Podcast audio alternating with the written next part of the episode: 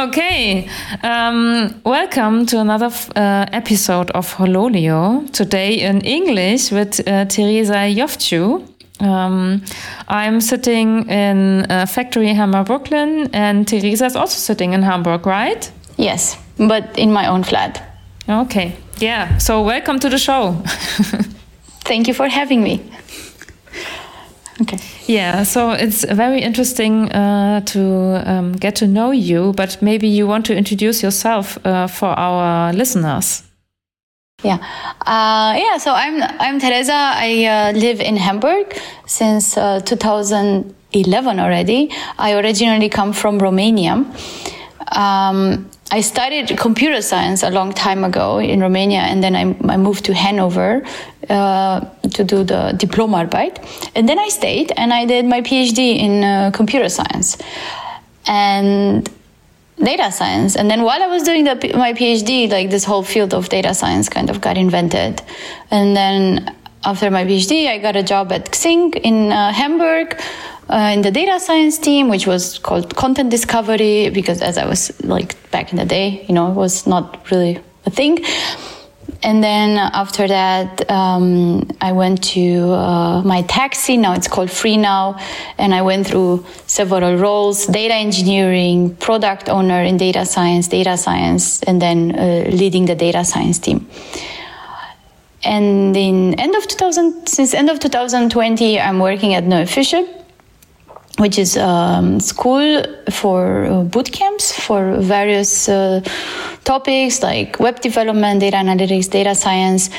And uh, we help people who want to switch to change their career from something else like academia in biology or or software development or any kind of like background in tech or around tech to switch to a domain to a to switch to data science to a career in data science and most of our bootcamps then are focused on helping people learn how to work in tech mm-hmm. successfully work in teams in tech um, so Neue Fische is really solving a problem of the market, right? Because yeah. I'm also in tech and I know that we have a lack of skilled people and you are educating people who want to join that industry. Yes. Yeah. Yeah, so I think for some people we literally offer digitization. For some people we offer um, learning how to collaborate, cooperate, and uh, deliver results in an iterative way.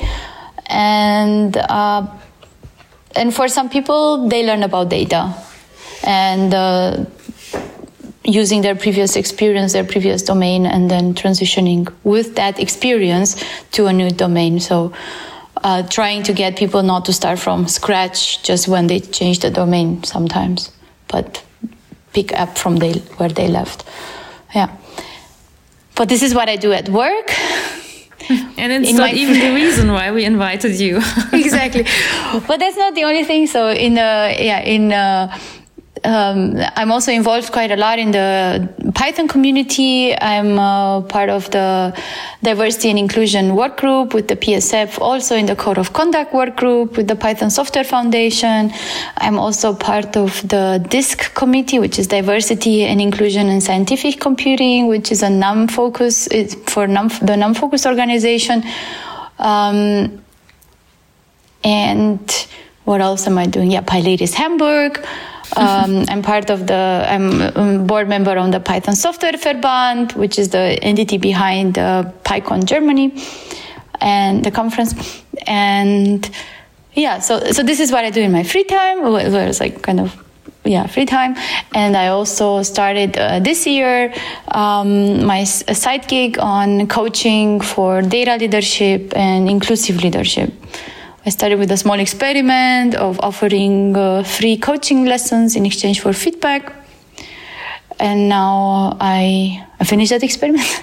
and uh, mm-hmm. yeah. Very good. So, how yeah. um, did you start that um, side business? So, where did the idea come from? I think about three years ago, uh, one of my friends from Berlin uh, told me that she has a life coach I'm like, huh? You have a life coach? What do you have a life coach? I'm like, because I was like, I have a therapist. So what do you also have a? Is that so? Yeah, life coach is not a therapist.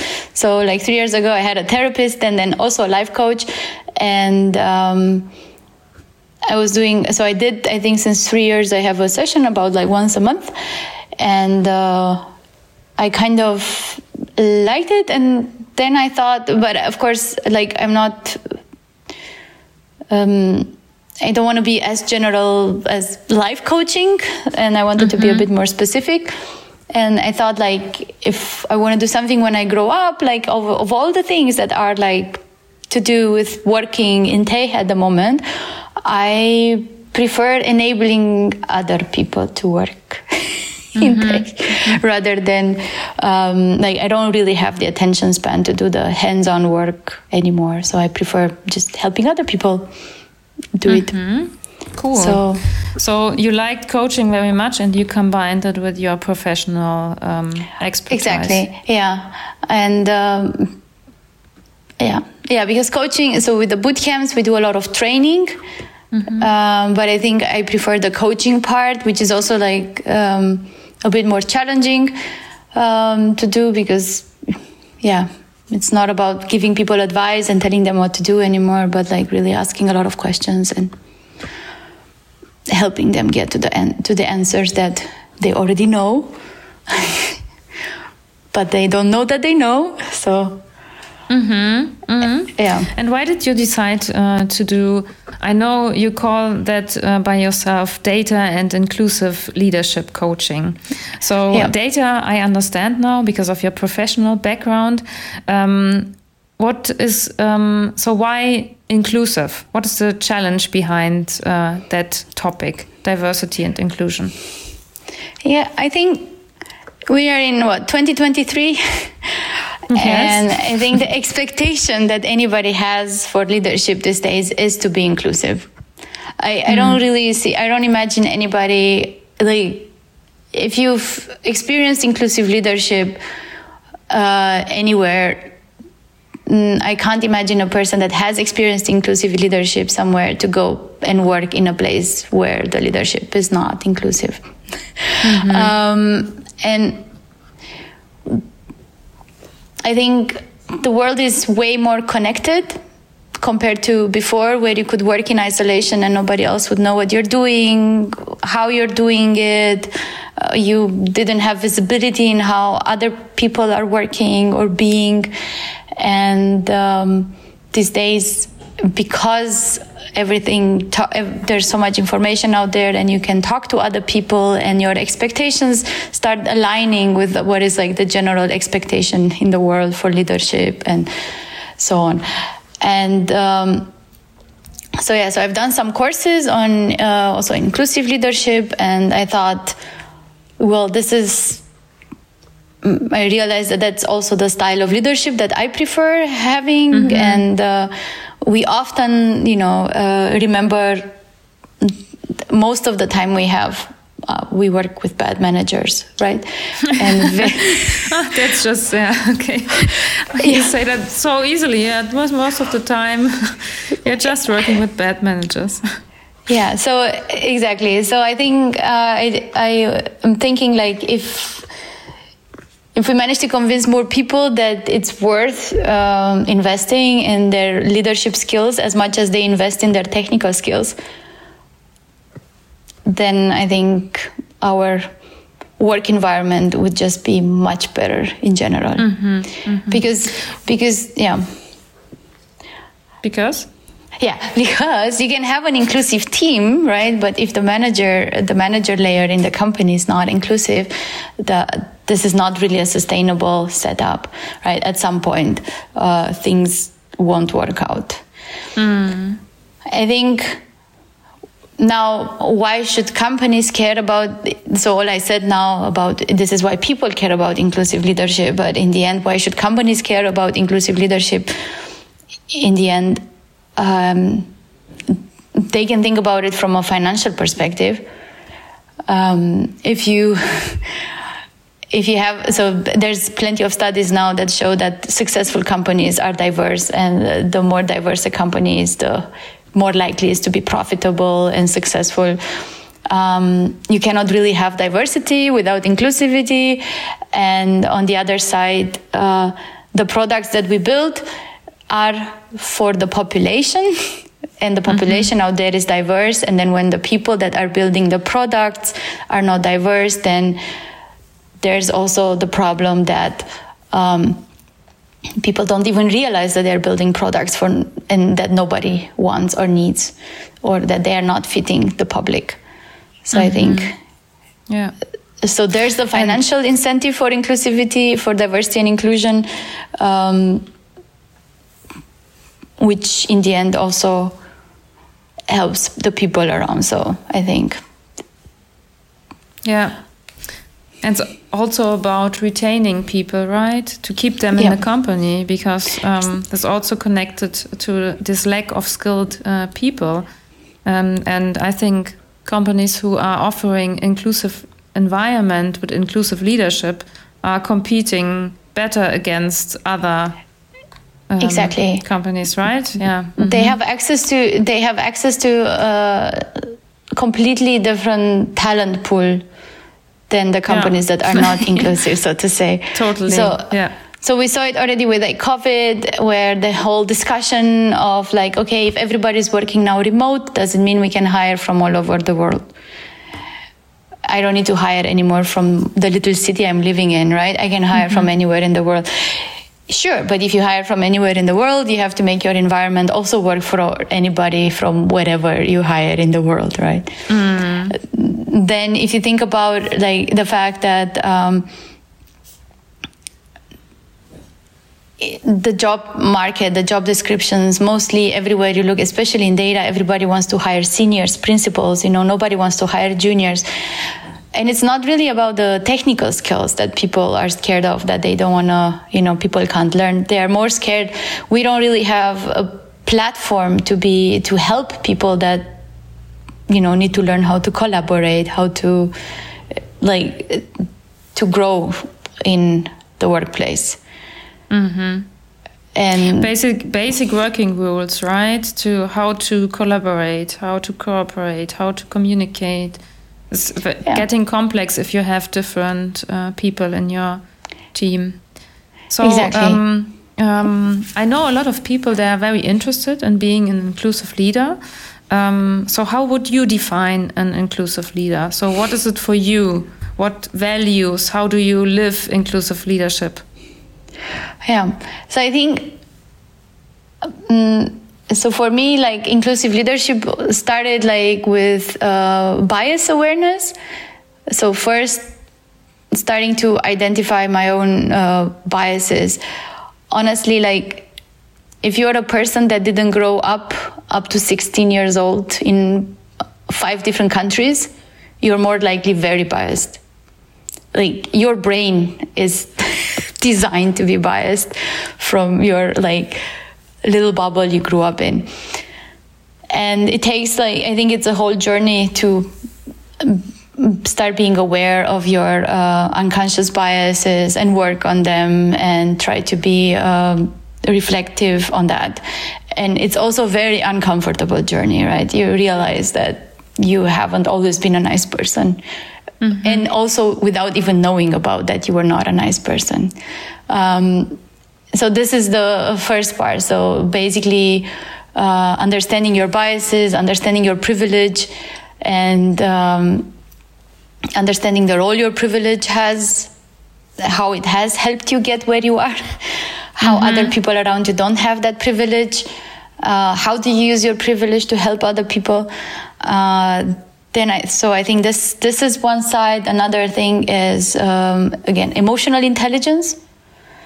I think this is in general part of uh, so important like for leadership in general. So emotional intelligence to be able to understand um, other people um, and situations, and also cultural intelligence to understand other cultures or mm-hmm. be curious.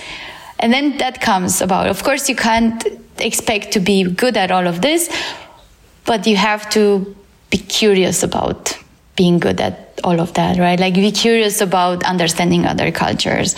instead of assuming that you know everything about someone else be curious mm-hmm. that you know maybe you're wrong most of the time and uh, yeah like be curious about other people's opinion especially other people that are not like you and because mm-hmm. uh, it's really easy to agree with people that are like you right i mean you see eye to eye you have the same background you most likely have similar opinions you communicate in the same style even if you have different opinions you won't annoy each other and the moment you have someone that is a little bit different they will communicate differently they will have different points of view, different starting points for their perspectives, and it, the communication gets a little bit tricky. And what else? I think. I think another part which is, yeah, like being able to realize that um, you have to change and adapt to situations. So this adaptability and um, like be ready to have your mind changed mm-hmm. not uh, this is how i've been always doing things and this is how it works and this is you know this is how it's done but like really like um, like think about when a situation goes badly instead of assuming like oh yeah i mean the other person must have done something wrong or there was nothing i could have done you know? But like think about like maybe is there a perspective that i haven't thought of? And um yeah like different perspective. And mm-hmm. ask and be ready to ask that question also to someone else and to be told it's like yeah you totally were wrong about this. And being able to yeah take lessons and like instead of like being afraid of mistakes be like uh, learning from them mm-hmm, mm-hmm. so you already did some coaching sessions with some uh, leaders what uh, what is your um, result here so far what pain points do they have in being an inclusive leader hmm. well i think um, so one of the biggest pain points, and I think this is a little bit like it's not like you know uh, necessarily uh, people's fault, right? So I mean it is, but it isn't. But so there's a concept called uh, the privilege hazard. Um, mm-hmm. and this is when a group of people are the same and they don't understand they don't even they have they are privileged and because they are in a bubble they don't even know that they have a privilege but they're a group of people and they're really empowered in their opinion and their privilege. And well, we all know which majority of people is like that, especially in leadership in Germany. Mm, yeah. Mm-hmm. So there's a, there's very few people of color in leadership in Germany. There's very few women in leadership in Germany. So now, unfortunately, the white men they've never really been exposed to being a woman right so like they don't even like it's just like having issues uh, situations where you've never been in the shoes of the other people around you that are different and it's really hard to relate to those situations from the perspective of the other person mm-hmm. and i think this is most of the the situations that people have been you know like really um, needing a little bit like uh, needing this extra uh, like this a little bit of help to get to to really see the other perspective. And really like um, understand that yes that is like another perspective and it's valid. And the situations that they were in are thus explainable. Mm-hmm. and um, not just yeah, the other person is kind of saying weird stuff about me, or you know, I didn't do anything wrong. Like there's nothing I could have done to do it differently. Mm-hmm. So yeah, like I think sometimes people like sometimes people are not aware when they're like, for example, mansplaining, right?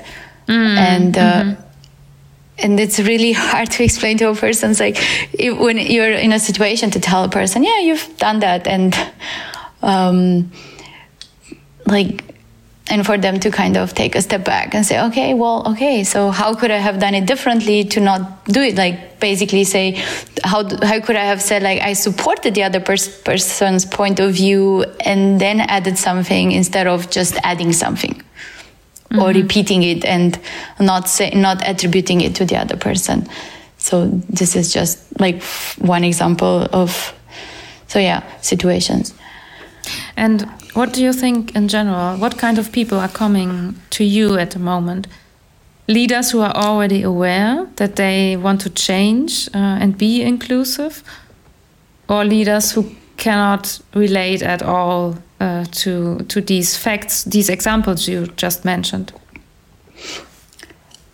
I think no, I think because I have it explicitly on my website that mm-hmm. I'm offering inclusive leadership. So far, I didn't have anybody coming to me saying they don't agree that they have to become more inclusive or they mm. don't see the benefit of that. So no, I think most of everybody that came is already like curious to say like like um, they have been in the situation of managing diverse teams and working in international work environments mm-hmm. and they have realized i mean you know like having conflict at work is taking so much energy and uh, it's taking it's, it's, slowing everything down right mm-hmm. so if you don't know how to to deal with that conflict or you don't know how to yeah like how to create a safe work environment for everybody to be able to share their opinion without being judged without you know like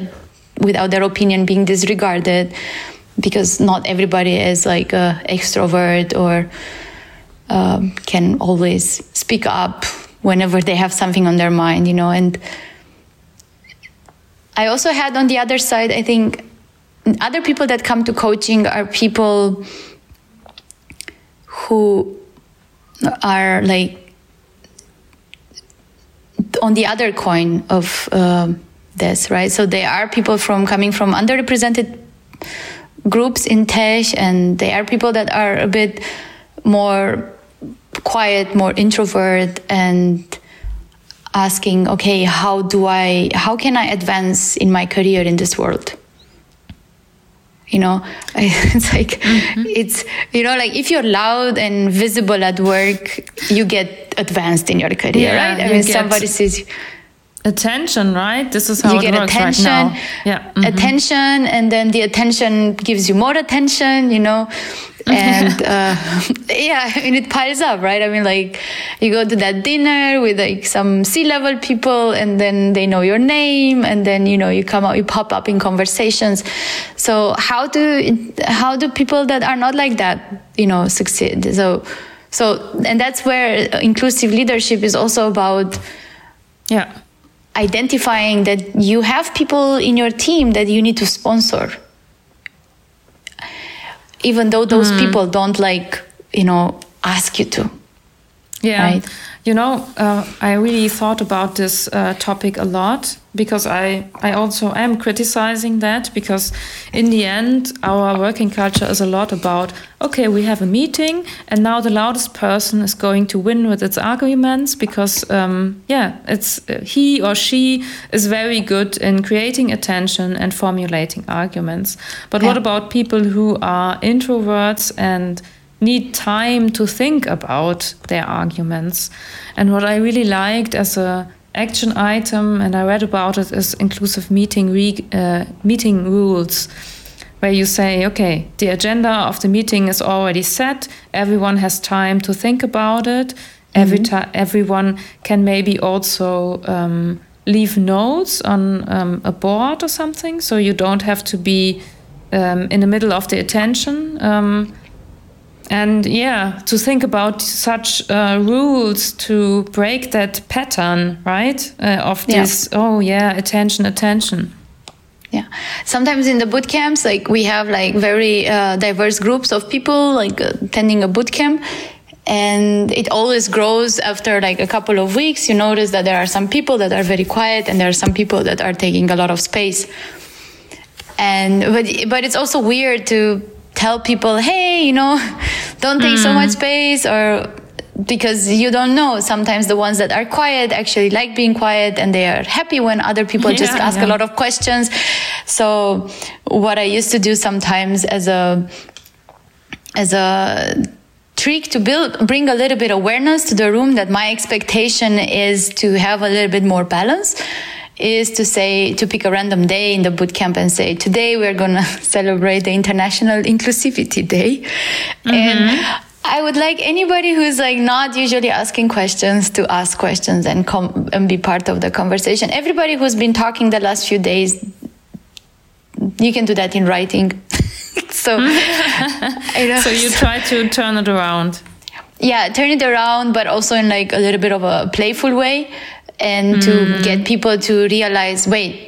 When they say everybody was asking a lot of, oh, that they mean me. Yeah, okay, yeah, I, indeed, I did ask a lot of questions, and and there maybe there are some people that Okay. never talk. Hmm, you know, because I think. Um, So you open up the space for the people who are talking a lot to reflect on themselves. Exactly. Yeah, because I think sometimes this, uh, yeah, th- it's just this is a pattern that has been like going on for a long time. And this is again like people are really not aware sometimes when they do this. Of course, there's some people that are like really, um, I don't know, gaming everything in life, right? And they're like very intentional about taking space and everything. But let's assume that not everybody's that evil, right? So some people are just, uh, I think, also not really aware that they're taking space from other people so much. Or that maybe sometimes they can take a step back and let another person. And yeah, so that's so that's what uh, happens with the people that are um, coming and like say how do i advance in my career right? And i say like well the thing is that because of this social dynamics that we have at the moment in meetings in communication at work people that are quiet their managers and people around usually assume that they are quiet so the loud people assume that the quiet people are quiet because they have nothing to say Mm-hmm. Mm-hmm. Mm-hmm. you know so so you need to in a way do some exercises to bring awareness that do you have something to say. It doesn't have to be like you know like try to write down a question. You're not not everybody's able to instantly perform and ask a question and add something you know. But maybe you need preparation and then write down like a question and make it a thing that you say something every meeting you know uh, it, it won't be as natural as for the other people that are always saying something, of course, but you need to mm, realize that invisible work is indeed invisible. Even if you thought about it in your head and you had an awesome idea and you never said it, nobody will know about it. And at the moment, still people need to kind of know about it. Okay. hmm Interesting. Uh, this is a little bit managing up, right? This is Yeah, for people that, up, yeah. yeah, because ideally they would have an inclusive leader Yeah, that's uh, that would notice that would notice that there's a pattern and they would try to investigate is this person quiet because they have nothing to say or is this person quiet because there's no space Mm-hmm. Okay.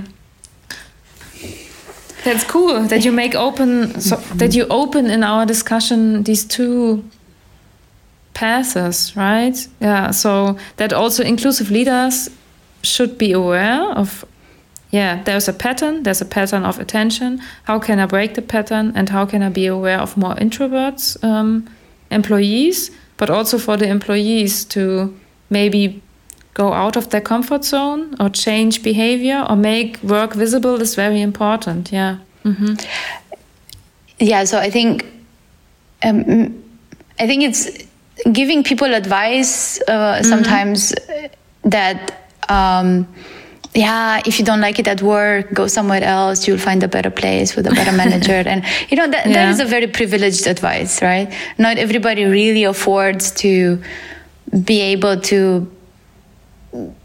find the best working place and then if you can't then you need to sometimes have to learn how to manage your working place so mm-hmm. manage your coworkers like man how, what do you have to do in order to advance in like in the reality that we live in right i mean you mm-hmm. Mm-hmm. so not only the topic is interesting uh, in this episode, but also how you do it. So, because you are head of data science uh, at neuefische for 80%, and 20% of your time you are um, building the side business of inclusive and data leadership. Mm -hmm. um, can you elaborate why you decide for that uh, model? I decided to kind of take it slow, te- te- uh, test to see how it mm-hmm. works, um, because I'm also like with with this whole uh, side business in more of a discovery phase, and I decided to. Uh, of course, I had the option to go if I knew exactly what I was doing to say, okay, this is how much it costs, and this is how much people have to pay, and then I really decided for doing it like for free for like uh, five months now mm-hmm. to to collect some information of what are the struggles that people are going through and where what are the challenges and where what kind of help can i offer and uh, yeah so for that i think yeah if i would do it full time i would be a little bit faster at it Mm. But on the other side, I think um, I'm also interested, like long term, to go a little bit in um, more towards executive coaching also. And for that, I I like to have the work experience around it. Mm, mm-hmm. working in like more upper management, interacting with upper management, and uh, having my own uh, fun lessons. Yeah, understand. So you are validating your coaching. yeah, exactly. So I'm basically trying to. Um, yeah to get like not just so of course i could do a lot of courses on how to do coaching and i could do a lot of co- courses about what leadership is and what executive leadership is but i think having practical experience together with um, trainings that I might do is also valuable. Mm. So yeah. And how do you feel with this model at the moment? Is it challenging? Um, yeah. Yeah. Yeah. yeah. It's it's quite challenging. First, I decided not to. Uh, not to do like four days and three days. Like I could have done like a three day weekend and like have a day off. But I decided to have five short days, which everybody who's been through Kurzarbeit remembers is the worst model that a company can have because nobody really manages to work. Mm-hmm, less. Mm-hmm. Uh, so I had to be very, I had to start being very disciplined and start time tracking for the first time in my life. Um, so yeah. Um, and I think it's really it's really hard to disconnect sometimes you know from one type of work another type of work and also like pursuing further education um, and finding like longer periods of time of focus and i think that's kind of the biggest struggle and um, and i think when things um, at work are exhausting. It kind of depletes my creativity. Uh, mm. um, I mean, yeah, it's like already used. My creativity yeah? bandwidth, you know, like, yeah, because, mm-hmm. and I think that's, um, yeah, and then when you don't have creativity bandwidth, it's like hard, kind of hard to get excited about random stuff in yeah, other departments. I can imagine. I also imagine that your mental load must be very high and uh, that you need some break times between these two topics before yeah, you move on. Yeah. I'm knitting and at the moment I'm knitting and I watch a lot of TV shows. and I started doing sports. So, yeah. So I think uh, exactly. So I need like the time offs, I need them to be a little bit like manual stuff, manual labor, not not yet something in, uh, yet again something in front of the computer. So yeah. Yeah, believe so. Yeah. Well, and what is good about this uh, model? What? So, would you recommend it? So, imagine that people listen to our uh, to our podcast. They are interested in how can I um, build something with purpose? How can I involve myself into something? Now, you have a model where you are employed, but you build your own purpose-driven own business. Would you recommend it? And what is good about it?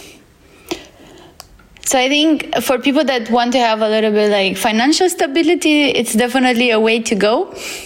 For people who uh, manage to save a lot of money and you know, um, or inherited a lot of money. I wish I also inherited a lot of money. Anyways, so for people, Everybody does.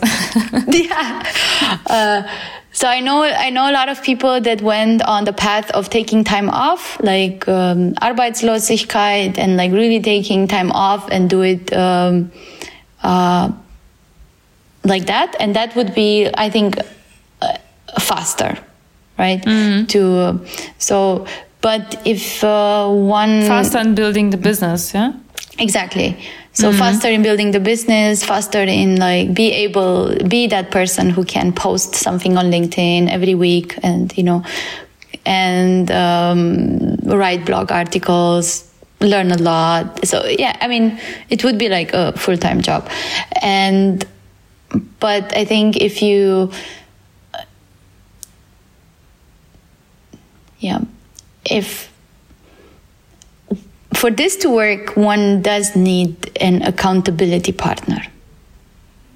for this coaching business or For working with this 80% and 20% on the side. ah do you wish So I- for yourself an accountability I ha- no, I have I have You one. have one. And that's Ah. and that's I think that's really like I was just chatting. So I still have my life coach, um, Mary.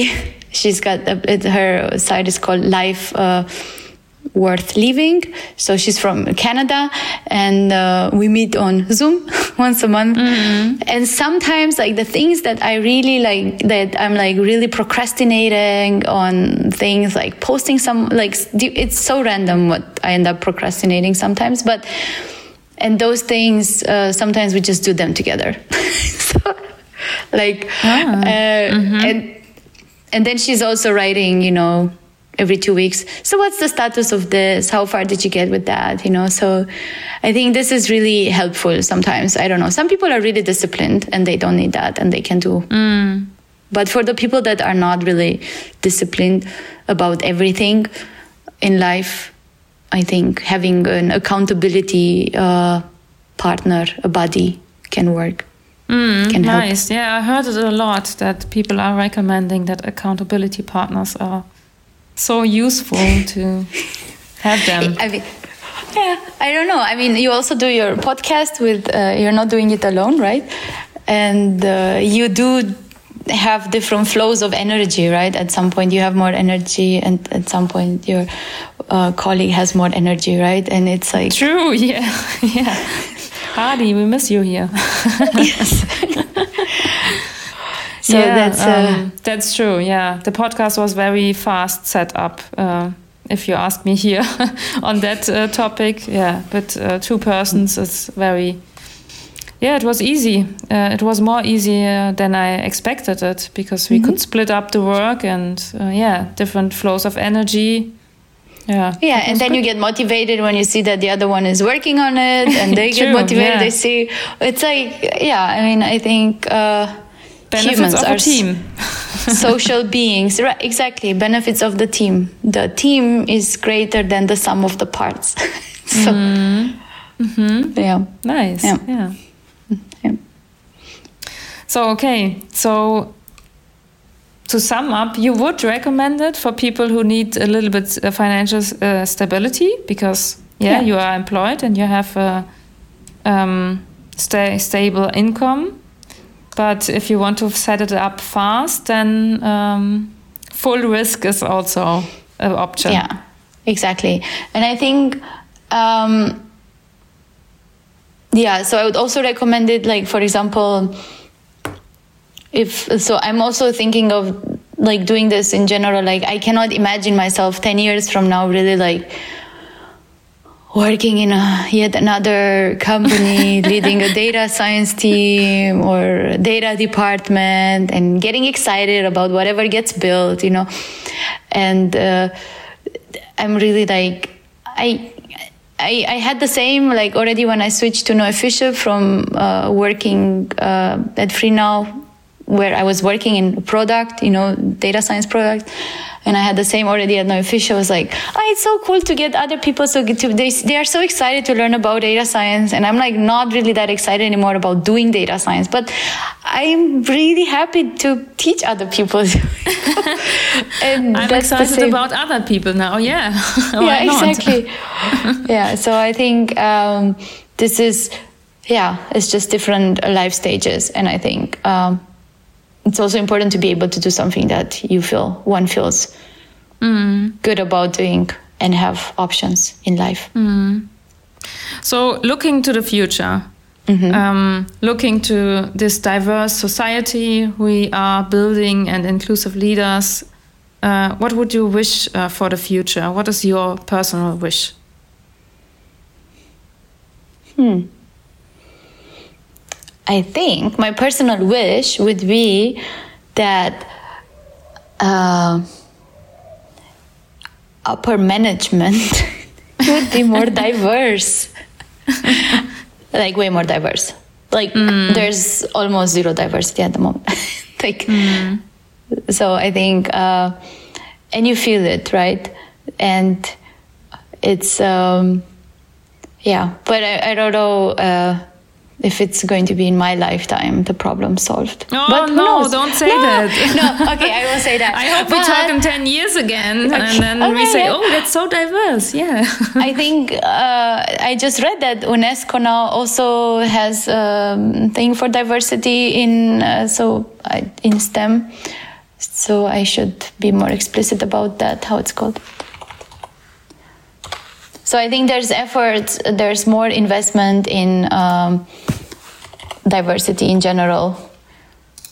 At, At the moment, yeah, I see also an increasement. Yeah, I think also the importance is rising because of the um, lack of skilled people, and then yeah, there is a pain point, right? A real pain point. We miss skilled people, and you cannot only hire white German people you need to be different and diverse. And yeah, some companies are already doing it, hiring international, like you said. Yeah. Hiring cultural diverse and they yeah, will actually have a competitive competitive advantage on the market.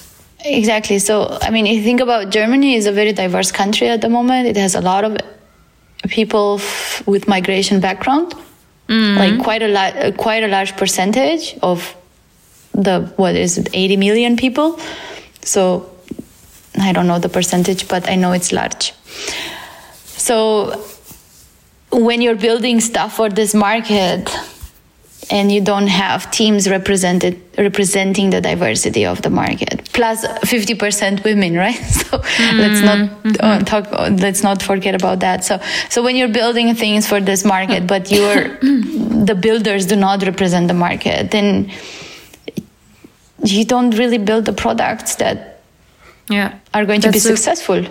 That's a consequence yeah. Mm-hmm. right. I mean like there's so many things in history you know like there's a whole book about um, about a lot of like of like the products that were built by men for men. Um, mm-hmm. damn it. The name of the book now now, okay. at, at, the end, uh, we usually ask um, how can others involve um, in your project? So, how can they support you? Now, you are a single business um, model offering coaches, but still, do you uh, see some support in your um, or supporting possibilities in your business? Can people support you? Well, if you if you know a colleague or you yourself, you know, uh, feel like you want to improve your um, inclusive leadership skills or mm-hmm. data leadership skills, get in touch. And or if you uh, the same, if you know a colleague or if you have a person in your team that you know you don't know how to reach anymore, and uh, yeah. uh, um, you think that they might need help with a different perspective, because. N- if you think about it, I think in leadership, I had the feeling when I was working at some point in tech, you know, it's like it feels at some point that leadership is really being a psychiatrist, but none of us really have the uh, education for that, right? I mean, like we don't learn like what learning one semester in school of psychology, psychiatry, like that doesn't really qualify us, right? But we are working with humans, and uh, it's easy to write a computer program to write a program, but then working with humans is a little bit, you know, more uh, challenging. And every human is different in different ways, not just the things you see on the outside, but like the things that are, you know, behind, below the surface. Mm, mm-hmm. Okay, so, yeah. thank you. We will link um, your website in uh, the episode so that people can see your webpage and what you are offering. And uh, you also are almost very fluent in, in, German, but we decided spontaneously to do this episode in English. So, um, yeah, if you are open to uh, coachings and trainings in inclusive and data leadership, uh, Tereza is the woman to go to. So, thank you very much for attending this episode today, uh, Tereza. It was very a pleasure for me to talk to you. Thank you, Zamina. Likewise.